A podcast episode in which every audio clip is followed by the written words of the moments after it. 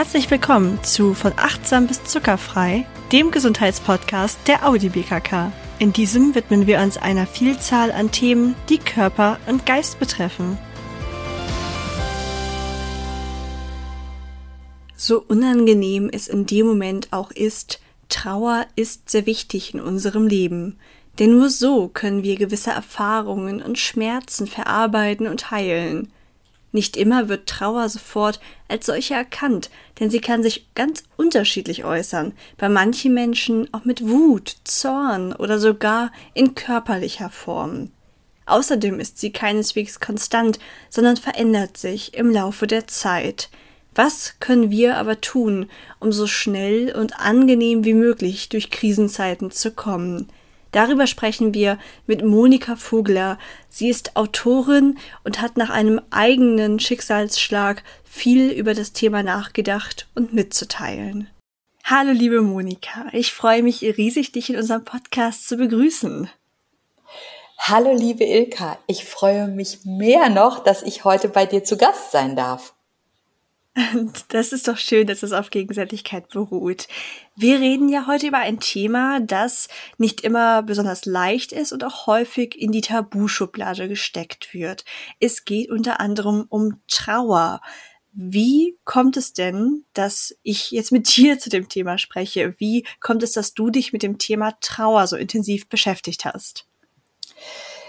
Ja, es ist, glaube ich, ganz oft in unserem, in unser aller Leben so, dass wir uns dann mit bestimmten und auch spezifischen und dann natürlich auch in diesem Fall mit schweren Themen auseinandersetzen, wenn sie in unser Leben treten. Das heißt, wenn sie uns so sehr berühren, anfassen, dass wir ihnen unausweichlich gegenüberstehen. Und letztendlich ist das bei mir auch so gewesen. Im Jahre 2017 ist mein Mann gestorben und dem voraus ging eine schwere Erkrankung. Tommy hat drei Jahre tapfer mit seiner Krankheit gelebt und uns mit seinem Mut jeden Tag mit auf den Weg genommen. Und als er dann im Jahre 2017 heimgegangen ist, ich wehre mich so oft dagegen zu sagen, ja, er ist von uns gegangen, sondern er ist, er ist, er hat die Seite gewechselt. Er ist, er ist uns vorausgegangen, er ist in eine andere Welt gegangen.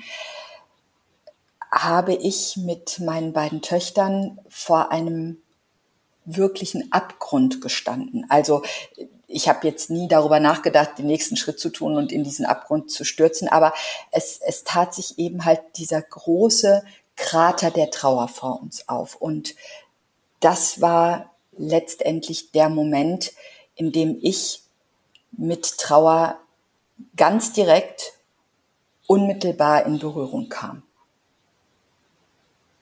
Hm. Ja, das ist, glaube ich, häufig so, dass man eigene Erfahrungen dann dazu nutzt, um zu schauen, warum fühle ich so, wie kann man da vielleicht etwas daraus mitnehmen, wie kann ich damit umgehen. Das macht man ja nicht solche Gedanken, wenn man damit selber gar keinen Berührungspunkt hatte in dem Moment. Deswegen kann ich das total nachvollziehen, was du sagst. Und erstmal mein herzliches Beileid. Das war ganz bestimmt keine leichte Phase.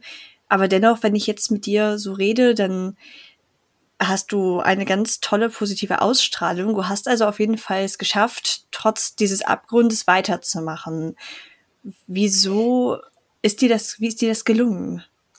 Ja, das, das freut mich sehr, Ilka, und das ist für mich auch ganz wichtig. Das ist ein, eine ganz wichtige Intention in meinem Leben, zu sagen, das Leben geht weiter. Und um es vielleicht an diesem Bild, das ich jetzt gerade mit dir so ein bisschen zusammentrage, des Abgrundes weiter zu sprechen.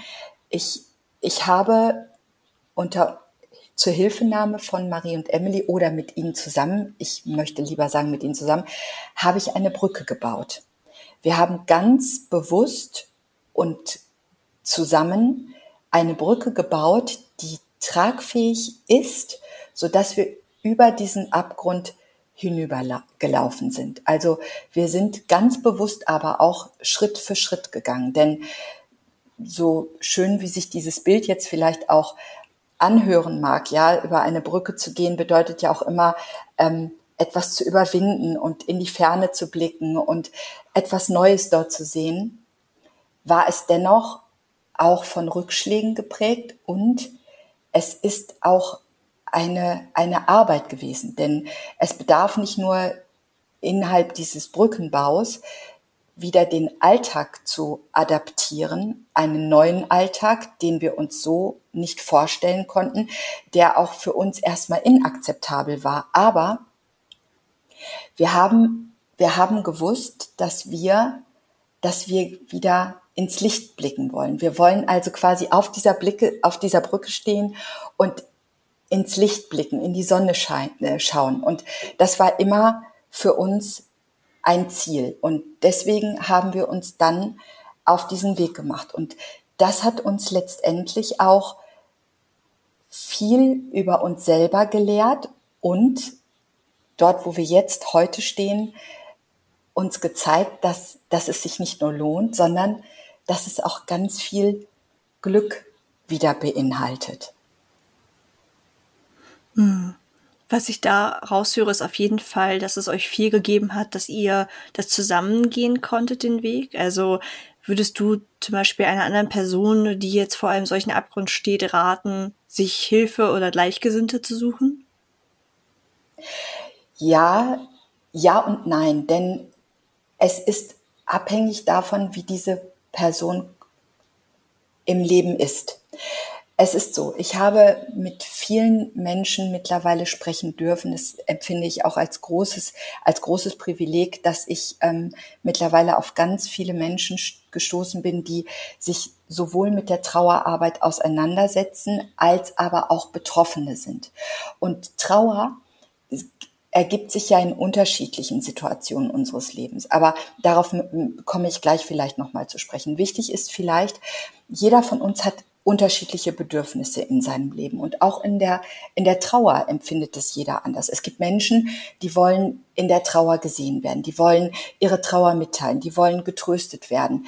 Andere wiederum sehen Trauer als etwas ganz Privates an, möchten, möchten mit der Trauer alleine sein und vielleicht nur temporär mit anderen darüber sprechen, mit guten Freunden oder mit der Familie. Ja, und bei uns ist es zum Beispiel so gewesen, dass ähm, Marie und Emily wirklich ähm, große Stützen waren in meinem Leben, aber ich wollte sie mit der Trauer, also mit meiner Trauer auch nicht noch zusätzlich beladen, weil sie ihre eigene Trauer zu verarbeiten hatten und das auch auf individuelle Art und Weise. Was mir eine große Hilfe gewesen ist, ist zum einen das Gespräch mit meinen engen Freundinnen und zum anderen aber auch die Tatsache, dass ich immer ein Angebot hatte, das ich individuell annehmen konnte durch ähm, Hospize, also durch eine Hospizinitiative, durch Trauerbegleiter, ähm, aus der Gemeinde auch durch ähm, den Diakon unserer Gemeinde zum Beispiel. Und wenn ich es also gewollt hätte, hätte ich immer darauf zurückgreifen können. Und deswegen kann ich nur sagen, jeder von uns, der Trauer empfindet, auf unterschiedlicher Ebene sollte sich vielleicht fragen, wo er die Möglichkeit hat, diese Trauer zu teilen. Denn gemäß dem alten Sprichwort, geteiltes Leid ist halbes Leid, das ich für mich auf jeden Fall so annehmen kann, ist es wichtig, sich selber zu fragen, wo kann ich, wo kann ich Hilfe bekommen? Wo, wo ist es mir möglich, meine Trauer leichter werden zu lassen? Wo kann ich etwas abgeben? Und das ist äh, ganz, ganz unterschiedlich. Da bedarf es für jeden einen individuellen Weg zu finden. Da gibt es kein, kein Rezept. Ja, das kann ich mir gut vorstellen warum trauern wir Menschen denn überhaupt? Also ich meine, es wäre doch viel leichter, wenn unser Körper sagen würde, das ist jetzt geschehen, ich kann es ja leider nicht mehr ändern und das Trauern, das, das erspare ich dir, so nach dem Motto. Warum ist es trotzdem so wichtig oder nötig, dass wir trauern? Es ist wichtig, um zu heilen, um selber wieder zu heilen. Es ist, es ist so, ich ähm, habe vor einigen Wochen nochmal mit, äh, mit Marie und Emily, mit meinen Töchtern auch darüber gesprochen. Denn es gab eine Aussage von Emily, von unserer jüngsten Tochter, die mal gesagt hat, in dieser wirklich noch sehr akuten Trauerphase, so will ich es jetzt mal nennen, dass sie trotzdem heil geblieben sind. Und ich glaube, dass dieses, dieser Prozess des Heilens nur dann auch wirklich vollzogen werden kann, wenn wir bewusst uns der Trauer stellen. Das ist am Anfang gar nicht möglich gewesen. Also für mich, für uns war das gar nicht möglich, denn es gab so vieles, was wir in diesem Prozess mit dem, mit dem Weggang von Tommy aus unserem Leben zu bewältigen hatten. Das waren ganz, ich sage jetzt mal, das waren letztendlich administrative, bürokratische Dinge, die es dort galt abzuwickeln, denen wir uns stellen mussten. Und für die Trauer selber war dort im ersten Moment überhaupt gar kein Platz. Aber nach, wenn das, wenn das, wenn das, wenn diese Dinge erst einmal alle nacheinander abgearbeitet sind, dann entsteht eine große Fläche und die ist komplett leer und die füllt sich ganz schnell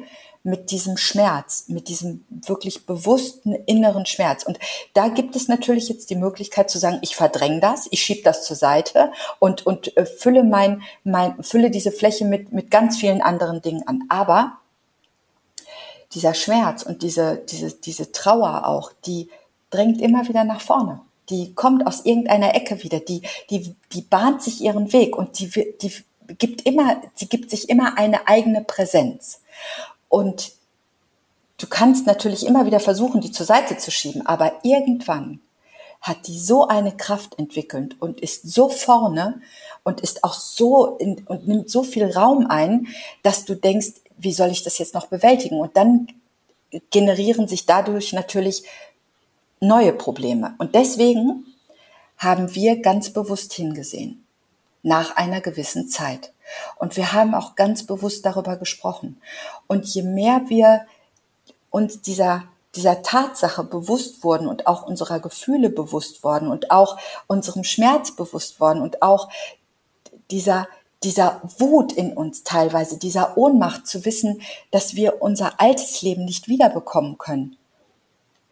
Desto mehr konnten wir aber auch dieser, dieser Trauer die Hand reichen. Und diese Hand, die sich jeden Tag uns entgegenstreckte, die wir, die wir eigentlich so gerne wegschlagen wollten, die haben wir angefasst. Und nach einer Zeit haben wir gespürt, dass diese Trauer, die uns ja eigentlich jeden Tag die Hand reichte und sagte, so, ich bin jetzt Teil deines Lebens, ich gebe dir die Hand, du musst mich mitnehmen, die erschien immer seltener in unserem Leben. Und manchmal haben wir noch hingeschaut, um uns dieses Gefühls, dieser, auch dieses, dieses Gefühls dessen, dass Tommy nicht mehr da ist, um das nochmal zu vergegenwärtigen. Aber die Trauer selber ist gar nicht mehr so oft in unser Leben gekommen. Und daran konnten wir ermessen und auch spüren, dass wir uns in einem Prozess der Heilung befanden und nach wie vor befinden. Denn Trauer hat keine Halbwertszeit. Sie hat kein Haltbarkeitsdatum. Sie, sie ist da. Sie ist einfach da. Und irgendwann wird sie, wird sie schwächer. Sie wird leichter zu tragen. Das stimmt. Man sagt ja auch häufig, dass Trauer nie ganz verschwindet und dass deswegen auch solche Sprüche in die Richtung von ja, wieso bist du denn immer noch traurig? Das ist doch eine mhm. ganze Weile her oder so, dass sowas auch völlig unangemessen ist, weil A, ist Trauer etwas höchst Individuelles und B, ist es einfach so, dass es auch kein keinen Richtwert dafür gibt, was normal ist. Also egal wie lange man trauert, es ist genau das, was zu einem persönlich passt. Und da darf sich jetzt auch niemand zwingen, irgendwie seine Trauer zur Seite zu schieben oder so. Und du sprachst ja auch gerade schon von der Heilung. Heilung ist ja einerseits das Seelische, was da ganz stark heilen muss natürlich. Mich würde jetzt wahnsinnig interessieren, wie ist das denn mit ähm, dem körperlichen oder dem Gefühl, auch krank zu werden? Denn als Gesundheitspodcast interessiert uns natürlich auch sehr, wie das ist, ob Trauer uns wirklich krank machen kann, was man ja sprichwörtlich immer sagt. Hast du da Erfahrungen mit? Ja, auf jeden Fall. Trauer, also es ist so, dass der Körper oder mein Körper sich dem schon sehr widersetzt hat. Also irgendwann gab es wirklich diesen Punkt der körperlichen Erschöpfung, die sich darin zum Ausdruck brachte, dass ich wirklich immer und überall schlafen konnte. Also ich setzte mich nachmittags hin und, und äh, las noch in einem Buch und auf einmal bin ich eingeschlafen. Oder manchmal passierte es mir sogar, dass wenn ich mittags mit ähm, Marie und Emily ähm, am, am Tisch saß, um, um zu Mittag zu essen, dass ich da auf einmal eingeschlafen bin, weil ich so erschöpft war und ich hatte unglaubliche Rückenschmerzen. Ich hatte wirklich, ich hatte so, so ausgeprägte Rückenschmerzen. Also all das, was letztendlich so auf meiner Seele lastete, lastete auch im übertragenen Sinne auf meinen Schultern und das drückte mich und mein Rücken konnte das nicht mehr tragen, so wenig wie meine Seele das auch tragen konnte. Und es, es gab jetzt für mich natürlich die Option, mich immer weiter krank schreiben zu lassen, was, ähm, was ich aber nicht wollte, denn es wäre ja nur eine Akutlösung, also eine Akutlösung ähm, gewesen für mein Problem, das ja von einem Akutproblem sich in ein, ich sage jetzt mal, längeres Problem erweiterte. Und ich habe mir dann überlegt, es, es muss eine Möglichkeit geben. Es muss eine Möglichkeit geben, diesem, dieser Spirale, dieser Abwärtsspirale zu entrinnen. Und ich habe dann so unterschiedliche Dinge ausprobiert. Also ich bin ähm, letztendlich schon ein aktiver Mensch. Also wir haben eine Labradorhündin, die Mia, und ich bin dadurch natürlich sowieso jeden Tag in der Natur. Aber ich merkte, dass das nicht ausreichte. Dann habe ich mit, also ich bin ein, ein aktiver Mensch in der Form auch, dass ich eben halt laufe, also jogge, aber auch das reichte nicht aus. Und ich merkte, dass meine körperliche, also diese körperliche, ähm, diese körperliche Bewegung, die ich mir so verordnete, meinen Geist aber nicht zur Ruhe kommen ließ und meine Seele nicht befriedete. Also ich konnte mit dem, mit dem Sport keinen Ausgleich zu der Anspannung in meiner Seele schaffen. Und eines Tages äh, erzählte mir eine meiner Töchter, das war Emily auch, dass sie eine ganz interessante, einen ganz interessanten Ausklang ihrer Biostunde gehabt hat und erzählte, dass ähm, eine Lehrerin von ihr Yoga-Lehrerin wäre. Und die hätte so eine Meditationsübung, so eine Achtsamkeitsübung mit, mit ihr gemacht. Und Emily war, fühlte sich sofort angesprochen und hat gefragt, ob, ob sie Yoga unterrichten würde. Also richtig professionell oder ob sie das irgendwie nur ein bisschen so in der Freizeit macht. Nee, nee, hat die Lehrerin ihr dann gesagt, äh, sie würde Yoga unterrichten und ähm, wenn Emily möchte, könnte sie zu einem Schnupperkurs kommen. Und die packte dann sofort Marie und mich mit ein und sagte, so, wir fahren da jetzt hin. Und ich saß dann dort auf dieser Yogamatte und ähm, dachte so, oh Gott, ey, ich, hier herabschauender Hund, aufgehende Sonne, Krieger und so weiter. Ich kann das alles nicht. Ich hoffe mal, dass die jetzt hier mal so ein bisschen Rücksicht nimmt auf uns. Aber meine Sorge war komplett unbegründet, denn diese Form des Yogas, da ging es nicht um Power nach außen, sondern Kraft im Inneren. Das heißt, es ging sehr darum, mit sich selber achtsam zu sein, gut zu dir selbst zu sein, Selbstfürsorge. Und das begonnen habe ich tatsächlich im Jahr 2018 und ich bin bis heute dabei geblieben, Ilka. Ich bin bis heute, mache ich jede Woche Yoga und es hat mir zu meiner Gesundung sowohl von meinem Körper als auch von meiner Seele ganz weit geholfen. Ganz weit. Und ich glaube, ich glaube auch, dass ich nicht zu diesem Punkt gekommen wäre, an dem ich heute stehe, wenn ich das nicht für mich entdeckt hätte und das nicht in mein Leben gekommen wäre. Das kann ich mir sehr gut vorstellen. Selbstfürsorge ist so etwas Mächtiges und ich finde das total spannend, dass du ja sogar den Sport vorher in deinem Leben hattest und gemerkt hast, der ist es jetzt gerade nicht, der dir hilft, weil das ja auch etwas ist, das häufig geraten wird, wenn man zum Beispiel dann nur sich einigelt und dass man mal wieder in so eine Körperlichkeit kommt. Das heißt, den Schritt hattest du ja sogar schon und dann ist es sehr schön zu sehen, dass dann diese Yoga dir weitergeholfen hat ich könnte mir auch vorstellen, es war dann ja nicht nur die vielleicht eine Stunde Yoga, die du da in dem Kurs warst, sondern es hat bestimmt so eine gewisse Einstellung in dir aktiviert, oder? Yoga ist ja nicht nur Sport, sondern das ist ja schon irgendwie wie so eine Lebenseinstellung. Hast du das Gefühl, du hast aus den Yogastunden etwas in deinen Alltag mitnehmen können? Auf jeden Fall. Auf jeden Fall. Es ist tatsächlich so, wie du das gerade gesagt hast. Es, es verändert deine Einstellung und auch deine Sicht auf die Dinge. Du kannst tatsächlich diese, diesen berühmten Perspektivwechsel zu einem gewissen Teil vornehmen. Es, es ist natürlich so, dass der Alltag, dass dein Alltag, dass jeder Alltag, den wir, den jeder von uns individuell hat, ganz viel vorgibt. Aber wenn du deine Haltung dazu änderst und deine Position ein bisschen wechselst. Es, es bedarf noch nicht mal jetzt so eines, ich sag jetzt mal, dieses großen Schrittes in eine andere Richtung. Es bedarf manchmal wirklich nur so ein ganz kleinen, kleines bisschen von deiner Position abzuweichen und zu wissen, dass das, was du tust, also das, was du selber aktiv tust, manchmal nur ganz minimal sein braucht.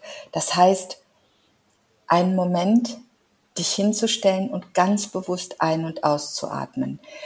Wirklich auch gut zu dir selbst zu sein. Und das heißt jetzt nicht, dass du jeden Tag irgendwie, keine Ahnung, dich eine Stunde hinsetzt und eine Stunde Yoga betreibst. Oft, also dazu fehlt vielen von uns ja auch die Zeit.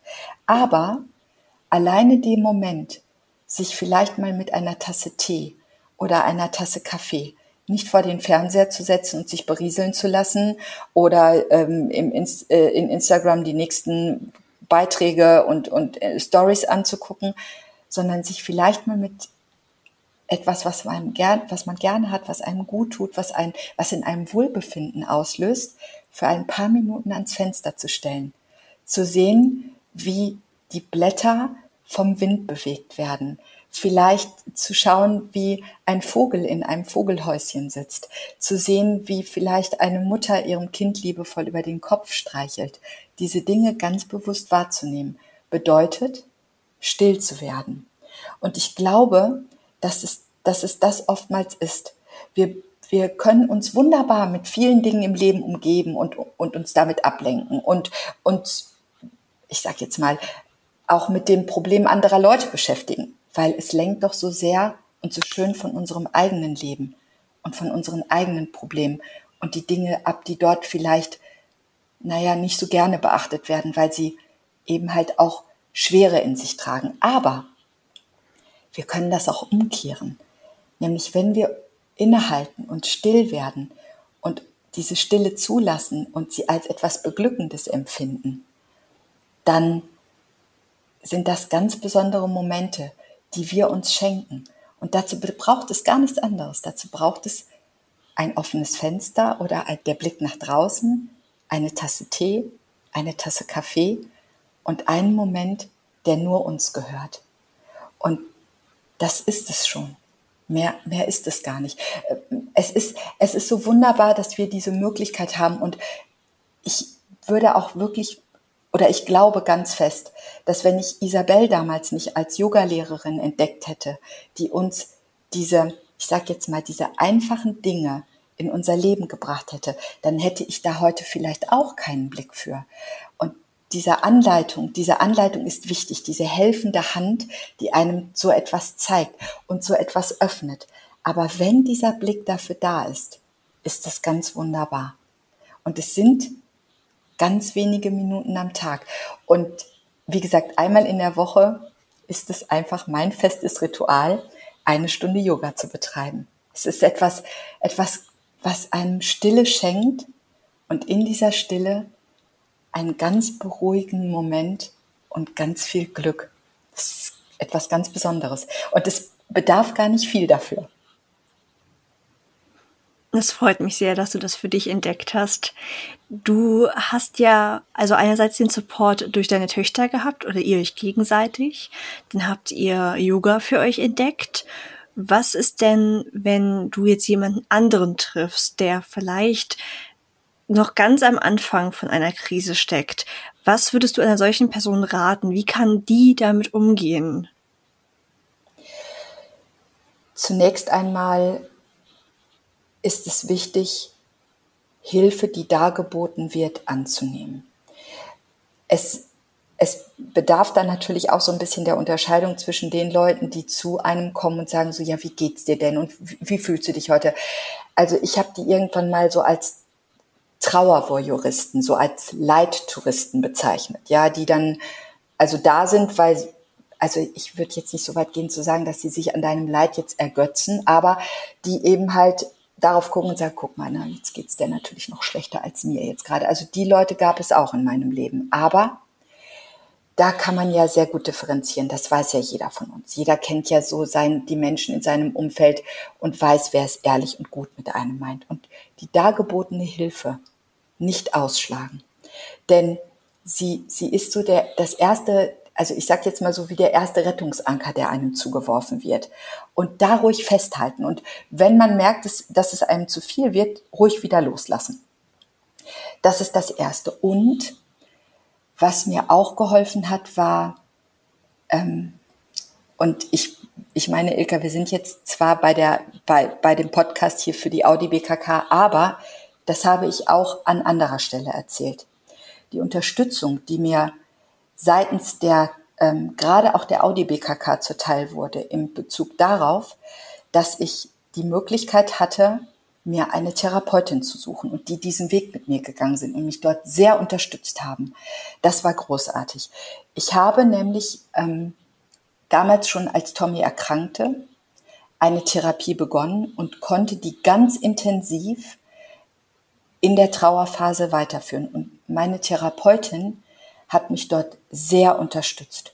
Und ich glaube, dass ich vieles auch für mich nicht so hätte einordnen können in mein Leben, wenn ich diese Möglichkeit nicht gehabt hätte. Und als, ich würde mal sagen, vierter, vierter Bereich in meinem Leben ist es so gewesen, dass ich aufgrund der Unterstützung durch Marie und Emily, durch die Freunde, die mir diesen Rettungsanker zuwarfen und der Therapeutin dann die Möglichkeit hatte, wieder Raum für mich selber zu finden. Und das ist ganz wichtig, denn dieser eigene Egoismus bedeutet nicht, jemand den anderen Menschen gegenüber ablehnend zu erscheinen, sondern er ist lebensnotwendig, er ist Rettung. Denn die Tatsache, zu sagen, ich möchte das nicht und ich möchte gerne etwas anderes und ich möchte heute für mich sein und ich möchte gerne, ich möchte gerne, mein Wunsch ist, ist ein ganz, ganz wichtiger Bereich geworden. Das ist etwas, was ich vorher nicht konnte, was mir sehr schwer gefallen ist, aber was mir letztendlich auch Raum gegeben hat, dort mich selber neu zu entdecken. Und das ist wichtig gewesen, denn wenn so große Veränderungen in unser Leben treten, bei mir war es jetzt der Verlust meines Mannes, aber es kann auch der Verlust des Arbeitsplatzes sein oder die Tatsache, dass die Kinder das Haus verlassen oder zum Beispiel auch, dass Eltern, die früher als Fels in der Brandung in unserem Leben waren, auf einmal gebrechlich werden und unserer Hilfe bedürfen. All das sind Dinge, die uns traurig werden lassen, die Trauer in uns hervorrufen, die aber auch sagen, wenn du, wenn du es schaffst, diese Trauer anzunehmen und dir einen Bereich in deinem Leben zu schaffen, wo du, wo du diese Trauer spüren darfst, wo du hinblicken darfst, wo du mit dir auch alleine sein darfst und wo es einen Raum gibt, der nur dir gehört, bedeutet das auch, dass du dich auf dich selber besinnst. Und das ist ganz, ganz wichtig. Ich habe das, ich habe das so mit einer Schale verglichen, Ilka. Es ist so, wir, wir geben immer. Also wir, wir sind ja alle sehr darum bemüht, dass es unserem Umfeld gut geht. Ja, unseren Kindern, unseren Eltern, dem Partner in unserem Leben, Kolleginnen und Kollegen, Freunden. Und wir geben und geben und geben. Aber wir, wir, wir dürfen nicht vergessen, dass diese Schale auch wieder gefüllt werden muss. Sie bedarf auch wieder eines Zulaufs an guten Momenten, an schönen Erinnerungen, an Energie, die wir dort hineingeben. Und die schaffst du nur selber. Die schafft jeder von uns nur für sich selber. Es kommt keiner und sagt, ja, du, ne, du hast jetzt so viel getan und so viel gegeben und jetzt füllen wir mal dein Energielevel wieder auf. Das kannst nur du selber. Und dazu bedarf es auch dieses Egoismus, ja, dass du sagst, oder das habe ich ganz bewusst getan, zu sagen, ich brauche jetzt einfach Zeit, damit ich wieder Energie für mich gewinnen kann um daraus wieder zu schöpfen und auch wieder für andere eine gute Energiequelle zu sein. Das kann ich absolut nachvollziehen. Also erstmal freut es mich sehr, dass dir das gelungen ist. Das ging ja auch so ein bisschen in diese Selbstfürsorge-Richtung, die du wahrscheinlich auch mit durch das Yoga dann gelernt hast. Und an alle Hörerinnen und Hörer, die von Anfang an dabei sind, die erinnern sich jetzt sicherlich an unsere erste Staffel, die nämlich das Thema Selbstliebe zum Thema hatte. Und an alle, die die Folgen noch nicht gehört haben, den kann ich jetzt wirklich nur ans Herz legen. Hört euch unbedingt unsere allerersten Folgen mal an, denn da geht es genau darum, so in diese Richtung, ich kann nur andere lieben, wenn ich mich selbst liebe. Und das ist vor allem eben auch auf Energie bezogen. Nur wenn ich die Kraft habe, dann kann ich auch wirklich für andere da sein. Deswegen kann ich das absolut nachvollziehen, liebe Monika, was du gesagt hast. Und ich glaube, da nehmen unsere Hörerinnen und Hörer wirklich viel draus mit. Das würde mich sehr freuen, denn letztendlich ist es so. Natürlich sind wir, sind wir alle soziale Wesen und wir freuen uns sehr darüber, wenn Menschen in unserem Leben sind und wenn alle Menschen um uns herum glücklich sind. Das gibt uns ja dann auch wiederum Glück zurück und wir empfinden dadurch auch Freude. Aber ähm, es, es wird so oft verwechselt, dieses Thema, die schaut nur auf sich und die ist nur mit sich beschäftigt und kümmert sich nur noch um sich. Das ist so negativ behaftet. Aber auch da sollten, ist es wichtig und, und sollten wir vielleicht auch so ein ganz kleines bisschen umdenken. Denn nur wenn wir genug Energie zur Verfügung stellen können, wenn wir gut zu uns sind, wenn wir, wie du das gerade gesagt hast, das ist so schön, dieses Wort Selbstliebe, wenn wir uns selber annehmen können, wenn wir uns lieb haben, dann können wir auch andere Menschen lieben. Und dann können andere Menschen dieses Glück, das wir ausstrahlen, weil wir, weil wir so, so gut und im Reinen mit uns sind und das auch dann großzügig verteilen, dann können diese Menschen das spüren. Und dieses Glück, was wir dann ausstrahlen, das, das wird automatisch den anderen Menschen entgegengebracht und die spüren das. Das ist dann, das ist dann dieses, dieses, dieser Moment, wenn man auf jemanden trifft und merkt so, oh, der ist so hell und der ist so,